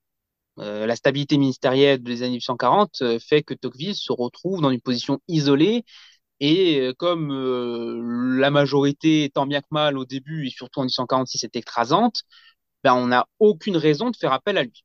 Bien que à la fin, il arrive à, à parler à d'autres groupes, et notamment à une nouvelle génération au sein du parti de Guizot, du parti appelé conservateur, notamment le demi-frère de Napoléon III, Morny, justement ce qu'on appelait les conservateurs progressistes, c'est-à-dire qu'en fait, notamment attaché aux questions économiques, aux questions d'industrie, etc., de, quitter certaines vieilles lunes protectionnistes, essayer de voir euh, comment réformer l'industrie par rapport à une Angleterre triomphante hein, qui fait sa révolution industrielle. Donc euh, il y a des industriels qui rentrent au Parlement, qui ont sont pas simplement que des propriétaires apeurés par la révolution, mais qui veulent de vraies réformes, une vraie politique, politique menée, politique économique, et ils commencent à s'entendre avec Tocqueville. Bon, la révolution arrive, Tocqueville réélu, et même réélu euh, aux élections cantonales euh, de, de l'été 1848. Donc sa position localement est très affirmée, euh, très, très forte. On avait même essayé de le mettre dernier de la liste aux élections, et bien pourtant il est le troisième donc un très beau score. euh, il fait carton plein partout. euh, donc euh, il est réélu brillamment. Donc et il fait partie des rares députés à être élu. Il y en a environ 200, 300 qui sur les 900, il y a que 200, 300 qui ont été anciens parlementaires. Donc vraiment c'est une assemblée de novices. Et donc il essaye au sein du comité de constitution de faire apporter ses idées, qui est une décentralisation. Bon, comme on l'a dit, ça marche pas. Euh, il tente de faire que l'élection du président de la République soit au suffrage indirect, un peu à qu'on élise des délégués qui vont ensuite élire le président de la République. Donc, suffrage à deux degrés, là aussi, ça, ne marche pas, les révolutionnaires n'acceptent pas. Il propose aussi, et ça va être surtout le vice de cette constitution, il va essayer de proposer une deuxième chambre, un Sénat. Et ça non plus, ça ne marche. euh, les, membres du comité de constitution ne votent pas euh, pour la proposition de Tocqueville parce que ils veulent absolument une centralité législative, ils veulent une assemblée unique parce que deux assemblées, ça fait monarchie et donc ils préfèrent un modèle républicain conventionnel ou même euh, conventionnel d'une seule assemblée qui pourrait être une centralité, donc aller plus rapidement. Tocqueville voit que dès le départ que euh, faut un contrepoids et que for forcément il y aurait deux pouvoirs qui iront s'opposer, le président et l'Assemblée. Et là encore, il ne s'est pas trompé. Le, le seul, euh, le, la seule, la seule, euh, enfin, l'une des rares euh, choses importantes qu'il a réussi à faire inscrire dans la Constitution, c'est la non-régibilité du président. Encore une fois, un peu sur le modèle américain, mais encore plus poussé, puisqu'il n'y aurait qu'un seul mandat. Mais là encore, c'est ce qui va précipiter. Là, pour le coup, il y a une erreur d'appréciation. Enfin, mais enfin, c'est tout de même, euh, c'était difficile de prévoir. C'est ce qui va aussi aboutir à la chute de la Deuxième République. Donc, euh, il essaye tant bien que mal euh, de s'approcher des nouveaux, de ne pas euh, de, de ne pas revenir avec les anciens parlementaires toujours, essayer de voir un peu de nouvelles options, de nouvelles possibilités. Mais surtout, en fait, il y a déjà un petit tournant, c'est juin 1848. C'est-à-dire que que le, que le gouvernement, au début, a décidé de faire, euh, de faire ce qu'on appelle des ateliers nationaux, c'est-à-dire en gros une grande, une grande industrie, des grandes usines dans lesquelles on va faire travailler les chômeurs. Sauf que le problème, c'est qu'il y a un marasme économique dans les années 1846-47, donc il n'y a pas de demande. Donc en fait, euh, et comme il n'y a pas de grands travaux non plus, donc en fait, euh, ils, en fait, ils n'ont rien à faire. Ils n'ont rien à faire et ils sont salariés. Donc ça coûte cher ça coûte cher pour aucun résultat. Même pas, euh, ils ont même pas fait euh, le boulevard Haussmann, un boulevard à la Haussmann, etc. Donc ils sont complètement inemployés et surtout ils sont tous réunis au même endroit. Donc euh, les députés ont peur qu'il y ait une force populaire qui vienne, comme il y a eu, hein, il y a eu des pressions de manifestations populaires contre l'Assemblée. Ils ont tenu bon. Tocqueville raconte que lors, lors d'une fête de mai 1848, bah, lui-même, euh, quand il y avait donc quand la, la représentation nationale euh, était euh, là pour célébrer la République, lui-même avait deux pistolets à la ceinture.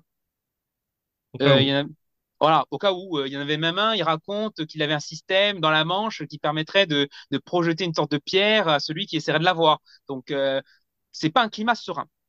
Donc, le gouvernement, voyant que c'est une ruine de ces, ces ateliers nationaux, et surtout qu'il y a un mécontentement populaire, surtout dans les campagnes, parce que l'une des premières actions de la République, c'est bien sûr de faire le suffrage universel, c'est d'abolir la peine de mort en matière politique, c'est d'abolir l'esclavage. Donc bon, ça c'est un bilan euh, très appréciable.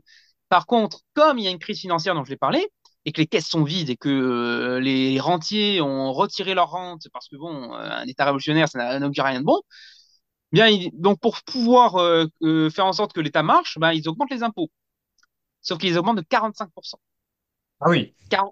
voilà, c'est ce qu'on appelle les 45 centimes, parce que pour chaque franc d'imposition qu'on payait, il fallait rajouter 45 centimes. Même Tocqueville espérait d'être salarié en tant que député pour pouvoir payer l'impôt, euh, alors qu'il avait 2000 livres de rente. Donc, euh, euh, même lui, même richissime, comme, enfin, très riche, très aisé comme il était, il n'était pas serein à l'idée de nouvel impôt. Donc, il y a une méfiance totale vis à -vis de la République, aussi bien parmi la paysannerie que les ouvriers.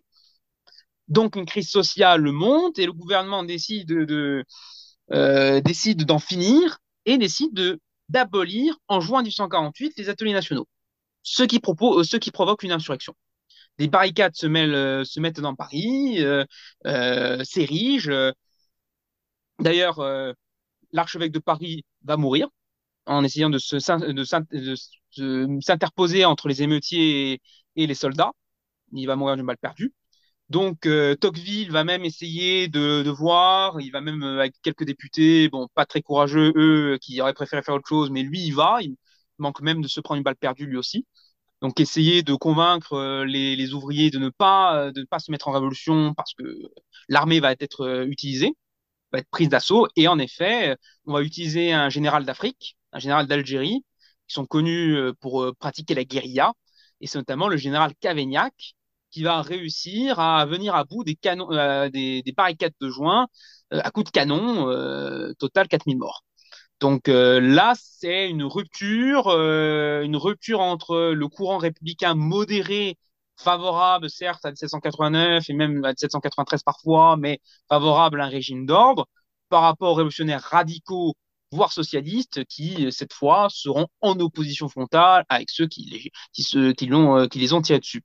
Bon, je, bien... je, te, je te deux minutes. Godefroy, d'ailleurs, euh, bah, 22 ans plus tard, quand euh, les communards euh, reprocheront aux, plus modérés, mais quand même favorables aux idées de la commune, de s'être interposés, d'avoir cherché la négociation avec, avec Thiers. Donc, c'est finalement, c'est l'histoire qui s'est répétée deux ans Exactement. plus tard. Thiers, Thiers, justement, Thiers prend les leçons de juin 1848 pour faire euh, 1871. C'est euh, euh, Thiers qui était qui était parti en, à demi dingue, à demi fou euh, en, en, février 1848 et qui pareil proposait de de quitter le gouvernement, de le faire transférer, euh, de le faire transférer à Bordeaux, enfin peut-être pas à Bordeaux, mais le, de le retirer hors de Paris. Il prend note de ce qui se passe en 1848. Il n'est pas animé d'un courage physique personnel, mais il connaît, euh, il prend les leçons du passé.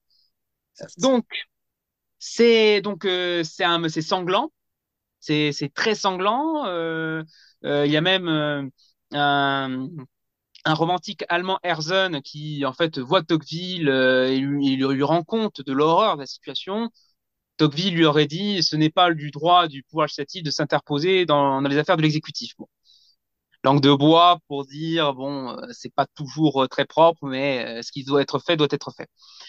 Donc, euh, encore une fois, je, conseille vraiment de lire les, souvenirs d'Alexis Tocqueville. Euh, vraiment, ça rend compte. Euh, je ne sais plus si c'est exactement en juin, mais du moins c'est dans cette première période de la République que lorsqu'il rentre chez lui, il sait que son valet tient des propos anti-nobles il rentre chez lui avec un revolver au cas où, euh, ne se fa... et il regarde bien euh, quand il rentre dans une pièce euh, que ça ne soit pas un traquenard. Hein.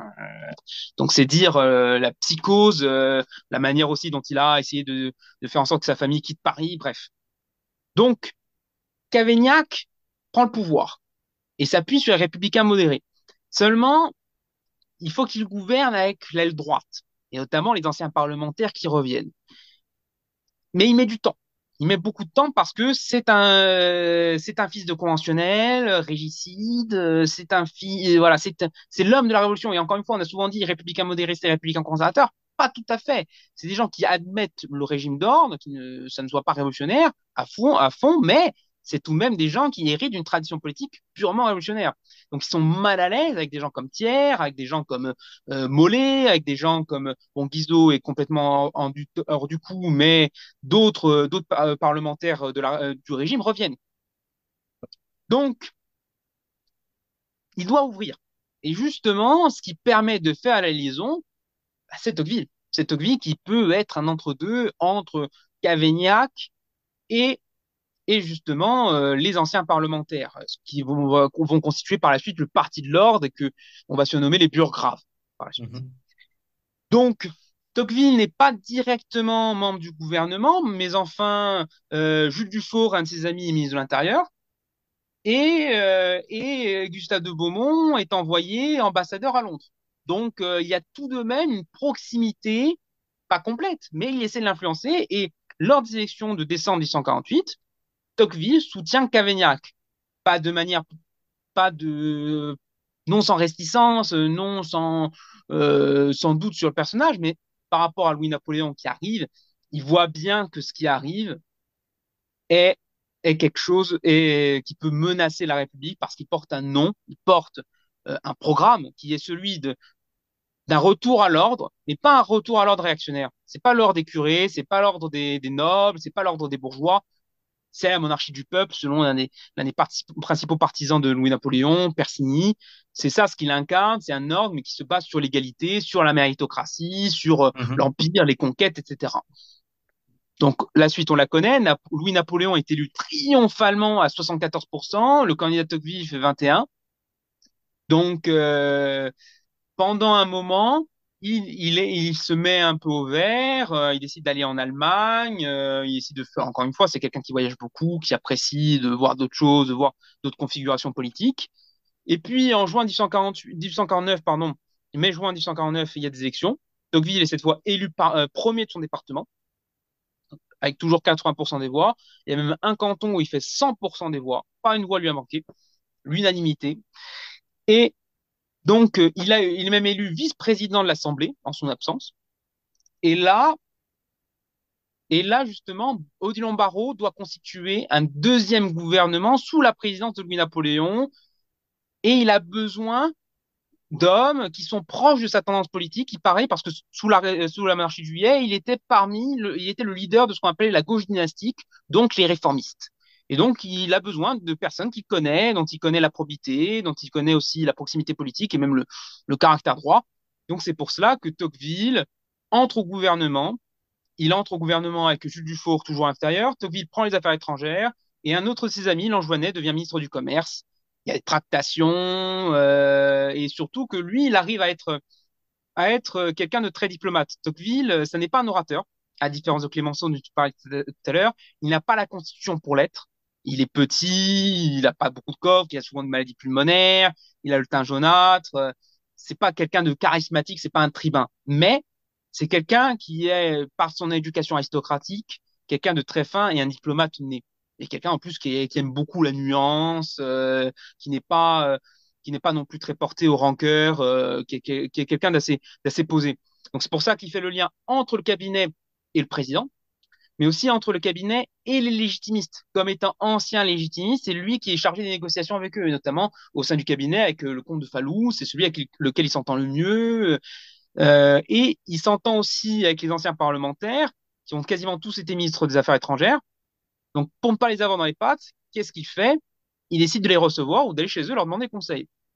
Quitte à ne pas faire ce qu'ils demandent, à ne pas faire ce mmh. qu'ils proposent. Mais comme ils chatouillent leur vanité, ils chatouillent leur ego, ben, ils ont été consultés, ils pensent qu'ils contrôlent le gouvernement, ils contrôlent le cabinet. Ça laisse euh, Tocqueville les mains libres. Ça laisse il reprend les, les, les, méthodes de Talleyrand, finalement. Ah oui, oui, bah justement, d'ailleurs, il connaît, il l'a connu, il a connu sa nièce, la duchesse de Dino. Euh... Non, non, là, euh, pour le coup, encore une fois, il y a cette patte, cette finesse d'une certaine aristocratie de l'époque, une aristocratie. Bah, euh, Talleyrand aussi, c'est un personnage assez proche idéologiquement de Tocqueville, hein, euh, mhm. capable de réforme, mais pour conserver l'esprit du temps, la douceur de vivre, comme il appelle l'Ancien Régime. Et surtout, aussi, la force de Tocqueville, c'est qu'il n'a pas sous-estimé Napoléon III. Ça, ça a été euh, la grande force parce que, encore une fois, pourquoi? Parce que Napoléon III n'était pas un grand orateur. C'était quelqu'un qui parlait très lentement, quelqu'un qui avait un accent bizarre parce qu'il était élevé en Suisse, il a été en Italie, euh, donc il avait un accent mi-français, mi-allemand, mi-suisse, mi-italien. Donc c'était quelqu'un qui parlait très lentement. Euh, comme il le disait lui-même, sa, pensée va plus vite que, que ses paroles. Donc, euh, les autres pensaient que, et comme il n'avait pas une éducation très classique, très humaniste, euh, comme euh, avait pu l'avoir Tocqueville, et comme en plus, c'était quelqu'un qui était plutôt fourre-tout d'un point de vue idéologique, qui n'avait pas un système très cadré, bah, les, anciens parlementaires, les Mollets, les, les barreaux, les, les tiers pensaient que c'était, bah, c'est la formule de tiers, c'est un crétin qu'on mènera. Sauf que c'est lui qui va tous les avoir. Et ça, Tocqueville, il est pas bête, bien tout ce que tout ce que Napoléon III lui demande, quasiment, il accepte. S'il faut placer quelqu'un de sa nuance, il le place. Euh, sauf encore une fois, si c'est quelqu'un qui vaut la peine et qui n'est pas un, pur escroc, comme, comme on avait souvent Napoléon III dans, ses, dans son entourage. Et justement, comme euh, il voyait que Tocqueville était de bonne volonté, il n'en prenait pas ombrage, il savait qu'il euh, y avait des limites voilà, euh, Tocqueville est très diplomate et justement, d'ailleurs, de tout le ministère et peut-être même de tous les ministres de la, de la Deuxième République, c'est peut-être Tocqueville qui l'appréciait le plus, alors que Tocqueville s'est opposé frontalement à lui. Mais il y avait cette capacité à cette capacité de, de diplomatie, de tact, et bah, c'est pour ça qu'on l'a choisi ministre des Affaires étrangères. Et donc, euh, à tête de ce ministère, euh, il résout plusieurs crises diplomatiques, notamment une crise des réfugiés, des révolutions en Europe, parce qu'il n'y a pas qu'une révolution en France, il y a ce qu'on appelle le printemps des peuples. Les peuples d'Europe se réveillent, se lèvent et veulent des États-nations. Il y a, il y a les Hongrois, il y a les Polonais notamment, il y a les Allemands qui tentent de créer un État allemand unitaire. Sauf qu'en 1849, c'est le retour euh, du rouleau compresseur russe euh, qui va jusqu'en Hongrie ramener l'ordre. Euh, les révoltés, les révolutionnaires sont plus ou moins tous un peu acculés. En, Tchéquie aussi à Prague, Prague est bombardée. Bref, il y a une, il y a toute une activité diplomatique que Tocqueville met en place il permet justement que les réfugiés hongrois puissent euh, trouver un refuge à Constantinople euh, et ne pas revenir sous la monarchie, la monarchie des Habsbourg où ils auraient pu être euh, emprisonnés, voire pire. Il soutient le Piémont contre le Piémont-Sardaigne, le royaume de Sardaigne contre l'Autriche parce que c'est le seul État qui maintient sa constitution qu'il a adoptée à notre, notre charte en 1848. Donc, il y a beaucoup de crises diplomatiques qu'il mène aussi avec de front avec l'Angleterre, hein, donc l'un des rares pays libéraux. Donc, il y a tout de même, il n'est ministre qu'à peine six mois, de juin jusqu'au 31 octobre 1849, mais il y a un certain nombre de crises diplomatiques qu'il essaie et qui, en, en peu de temps, eh bien, il a réussi à les mettre à bout. Aussi, pourquoi? Parce qu'il place ses amis en tant qu'ambassadeur. Il place Beaumont à Vienne, il place la Mauricière en Russie, aussi bien pour l'éloigner, euh, ne plus l'avoir dans les pattes que pour avoir quelqu'un. Encore une fois, c'est quelqu'un qui, qui à la fois a des convictions, mais aussi à la subtilité et même parfois la stratégique euh, de, de pouvoir les mettre à bien.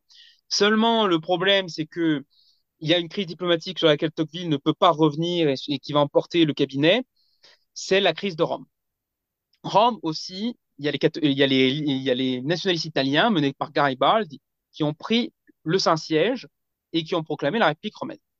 Le cabinet précédent de Tocqueville a voté les, crédits pour qu'il y ait une expédition française qui récupère Rome et qui permette de, de restaurer le Saint-Père sur le, euh, sur, le, sur le trône de Saint-Pierre. Cependant, Tocqueville met un veto. Il n'est d'accord de rétablir le pape qu'à condition qu'il fasse une politique libérale, qu'il y ait des laïcs, donc euh, non euh, pas des clercs, pas des pas des curés dans le gouvernement, qu'il y ait une amnistie pour les révoltés, qu'il y ait euh, qu'il y ait une constitution et qu'il y ait justement dans les dans les tribunaux civils des laïcs, bref, qu'on arrive progressivement à ce que le pape soit de moins en moins présent sur les affaires temporelles, de sorte à ce que on ne puisse pas l'accuser lui, qu'il soit justement au-dessus et que progressivement, pour que justement son autorité spirituelle ne soit pas mise à mal. Encore une fois, le conservateur libéral est là. Il faut, revenir sur certains points pour en gagner sur d'autres, réformer ce qu'il faut pour conserver ce qui vaut. Cependant, le problème, c'est que la majorité parlementaire est en faveur du pape, mais sans contrepartie, et Napoléon III se juge euh, un peu prisonnier de cette majorité. Et donc, pour pouvoir se recréer une légitimité, c'est le cabinet qui est renversé par Napoléon III pour pouvoir, euh, pour pouvoir justement exister politiquement. Il en fait les frais de ce casus belli qui, vise plus l'Assemblée que le cabinet en lui-même. Tocqueville m'a même proposé euh, un grade de légion d'honneur supplémentaire euh, pour le remercier des bons et loyaux services. Mais globalement, c'est la fin de son expérience ministérielle. Et c'est le retour de cet isolement, bien que son groupe ait une certaine importance, euh, de liaison entre le président et la majorité très conservatrice voire réactionnaire, qui revient notamment sur le droit de vote, le suffrage universel. Il, il revient non pas sur un sens, et c'est là où c'est plus vicieux, il propose qu'il y ait trois ans de résidence pour pouvoir voter. Sauf que le problème, c'est qu'il y a une bonne partie des paysans français euh, qui sont journaliers. Il y a beaucoup de, il y a beaucoup de maçons qui sont obligés de travailler en dehors de leur département pour pouvoir vivre. Donc ceux-là sont exclus du suffrage. Et c'est là où Tocqueville voit encore une fois l'erreur. La majorité s'est condamnée. Il y aura la gauche et le président qui seront le candidat du suffrage universel. Et s'ils seront réélus, ils seront réélus avec une, avec une légitimité moindre parce qu'ils auront mathématiquement moins de voix. Et c'est là l'erreur, parce qu'ils ont vu quelques, euh, quelques socialistes gagner des élections à Paris. Tout de suite, ils sont revenus à leur mécanisme de vouloir contrôler, tout diriger. Et c'est là qu'ils ont perdu la bataille idéologique, la bataille, euh, la bataille de l'opinion face au président. Et c'est là, lui, qui peut incarner et le suffrage universel, l'égalité, le gouvernement du peuple et l'ordre.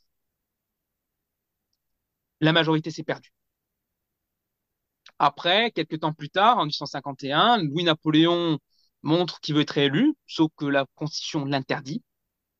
C'est Tocqueville à qui on fait appel pour être le secrétaire d'une commission de révision de la Constitution, parce qu'il faut, euh, c'est une procédure très complexe, il faut trois votes successifs, trois vœux successifs qui, pour euh, voter doivent chacun voté aux trois quarts pour convoquer par la suite une assemblée constituante Bref, c'est titanesque, c'est un c'est numériquement impossible d'obtenir cette révision, mais Tocqueville, encore une fois, voit que c'est le seul moyen de maintenir la République, c'est de donner plus de pouvoir à Napoléon III.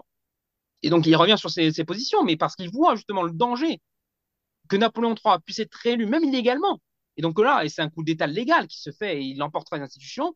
Donc, il faut lui donner les pleins pouvoirs. Et là, ce qu'il propose, et là, c'est malin, c'est qu'il propose en même temps la révision de la loi de restriction du suffrage. pour essayer de gagner des voix à la gauche parce qu'une partie de la droite ne voudrait pas voter pour empêcher que Louis-Napoléon soit réélu et mettre à la place le prince de Joinville, le candidat des Orléans. Donc, euh, il doit manœuvrer entre la droite et la gauche. Une majorité se dégage, mais pas les trois quarts. Tocqueville retente au Conseil général. Il est président depuis deux ans, depuis trois ans. Enfin, c'est la, la, troisième fois du 149, du 151 qu'il préside le Conseil général, réélu à la quasi-unanimité. Il propose les deux vœux. Cette fois, c'est voté par le Conseil général. Il pense que s'il y a des conseils généraux, encore une fois, l'initiative locale, euh, essayer de représenter localement les opinions, eh bien, on pourra contraindre l'Assemblée à un nouveau vote s'il y a une unanimité ou presque des conseils généraux. Mais c'est trop tard. 1851, le 2 décembre, c'est le coup d'État.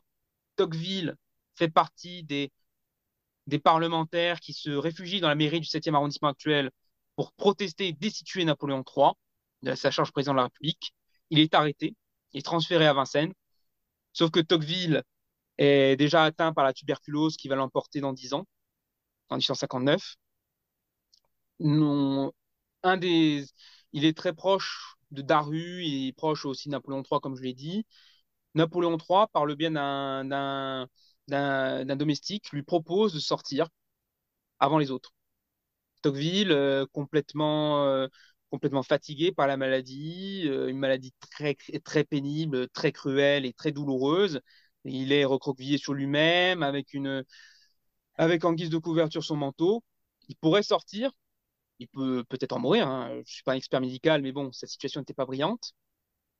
Tocqueville reste avec ses collègues. Il partira uniquement si les autres seront libérés, ce qui sera le cas quelques jours plus tard.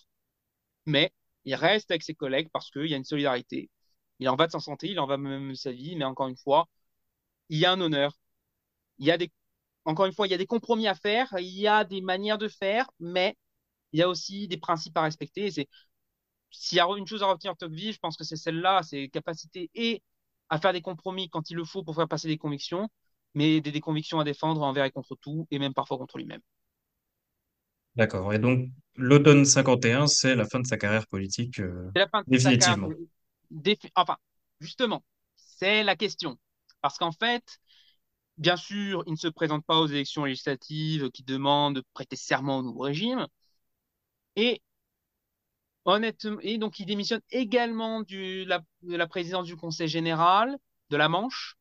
Euh, il préside une dernière session du 152 qui vote les crédits pour un chemin de fer qui relie Paris à Cherbourg, l'un de ces grands combats de la monarchie de juillet pour, encore une fois, côté encore une fois d'innovation, de progrès, hein, de d'apporter chemin de fer, même si euh, localement les, euh, les, les, personnes n'étaient pas pas favorables, mais le progrès euh, que ça influe, il apparaît, il proposait par rapport au, caractère stratégique du port de Cherbourg face à une guerre face à l'Angleterre.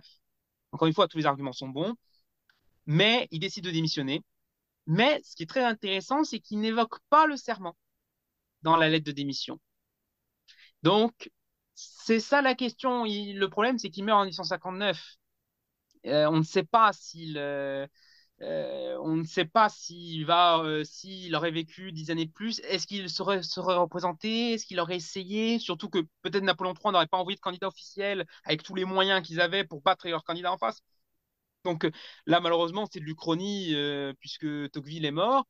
Mais par contre, il y a un dernier texte qui, pour le coup, du fait de sa mort tragique et à, Cannes euh, en 1859 euh, d'une longue maladie, eh bien, euh, il écrit au comte de Chambord, le candidat des légitimistes, et il le, il le somme d'être le champion des libertés, d'être favorable à une monarchie parlementaire qui, encore une fois, serait graduelle. Et là, pour le coup, il s'était rallié franchement à la République parce qu'en 1848, les deux régimes monarchiques ont échoué, ils ont été incapables d'être la monarchie représentative à laquelle, laquelle ils avaient promis. Hein. Ils n'avaient pas tenu leurs promesses.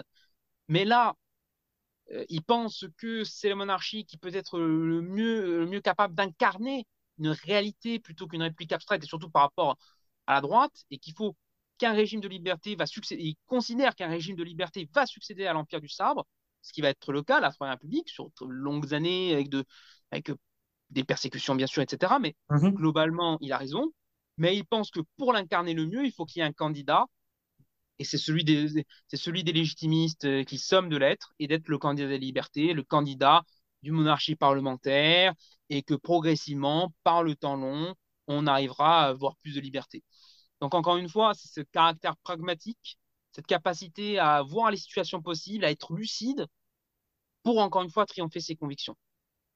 Eh ben, très beau portrait, euh, vraiment de, de Tocqueville. Euh, c'est vrai que c'est, on aurait aimé euh, avoir ses analyses sur l'évolution du, du Second Empire, pardon, oui, du Second Empire, qui est quand même assez fascinante puisqu'on a un, un, phase dans le règne de, de Napoléon III et finalement la transition vers la Troisième République et la société qu'a décrite Tocqueville comme euh, le futur euh, très probable de la France va se faire très rapidement après sa mort. Mhm, tout à fait. Surtout que quand même, euh, le régime Napoléon III a introduit de grandes innovations, notamment le chemin de fer, euh, le crédit, euh, la société anonyme, bien, en plus les grands projets d'aménagement tels que l'osmanisation de Paris, mais aussi Bordeaux, Lille, Marseille. Donc il y a beaucoup de sujets sur lesquels je pense que Tocqueville aurait pu apporter son appui.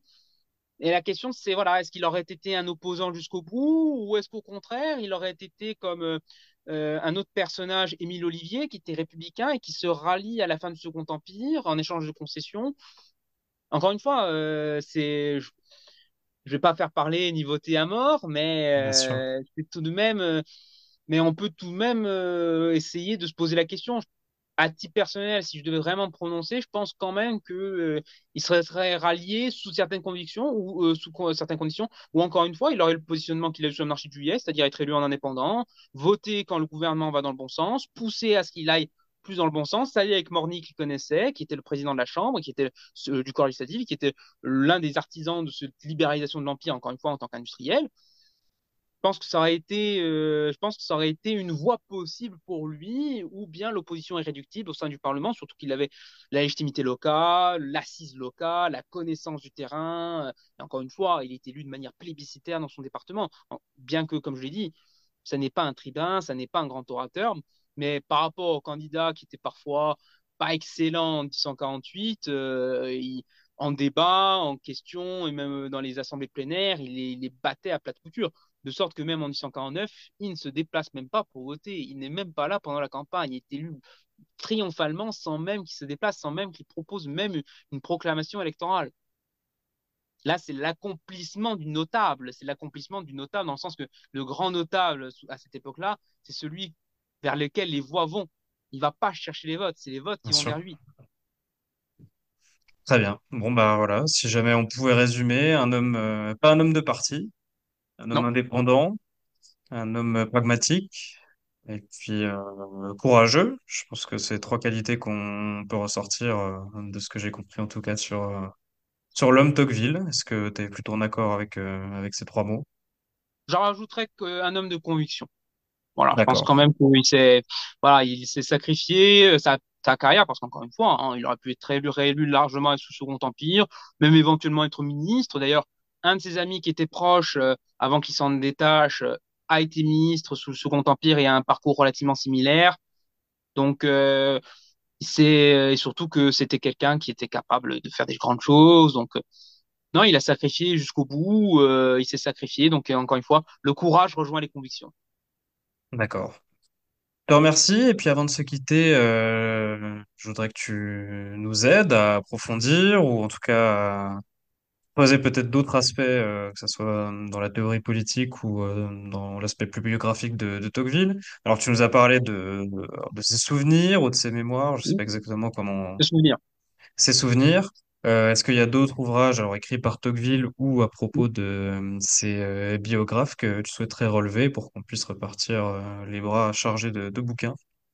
Alors, euh, je conseille dans l'édition des souvenirs celle de Gallimard, puisque euh, Françoise Méloniot a, entre autres, euh, a, euh, a permis de rassembler quelques lettres principales. Donc euh, là aussi, ça permet de, euh, de voir l'homme privé qui était Tocqueville, et c'est ce que j'ai apprécié pendant ce travail de recherche. C'était de, ça a été l'une de mes principales sources, c'était sa correspondance, une correspondance très abondante qui est parvenue jusqu'à nous, ce qui est assez rare, et qui permet de voir euh, l'homme tel qu'il était dans la sphère privée, avec sa femme, avec sa famille, d'ailleurs, homme sans enfant. euh, donc c'était euh, très intéressant de voir ça, de voir aussi le caractère privé de la vie politique, voir comment, encore une fois, le côté, euh, le voir, euh, euh, peu, pas apeuré, mais contraint par l'augmentation des impôts à, être réélu, alors que peut-être qu'il ne le voulait pas à la base, peut-être un peu par orgueil aussi, qu'on voudra le pousser un peu, etc. Donc l'édition Gallimard permet justement d'avoir des lettres choisies, donc c'est pas mal pour compléter. Donc les souvenirs, je trouve que c'est en plus c'est relativement court. C'est encore une fois c'est c'est beaucoup d'anecdotes qui à la fois euh, sont euh, très éclairantes. Euh, c'est pas de l'anecdote pour l'anecdote et c'est toujours un peu le diable se cache dans les détails. Ça permet de voir. Il y a des portraits aussi de Napoléon III, de Lamartine, au vitriol celui-là, un des pires portraits que j'ai jamais pu lire pour l'anecdote. donc bien sûr la démocratie numérique, les deux volumes de l'ancien régime de la Révolution, là où justement il, essaye de revenir sur l'histoire et comment euh, on est arrivé de l'ancien régime, de l'absolutisme jusqu'à la Révolution française. Sur, sur euh, Alexis de Tocqueville, il y a les livres de Lucien Jaume et de Françoise Mélonio qui ont, qui ont fait des biographies sur Alexis Tocqueville.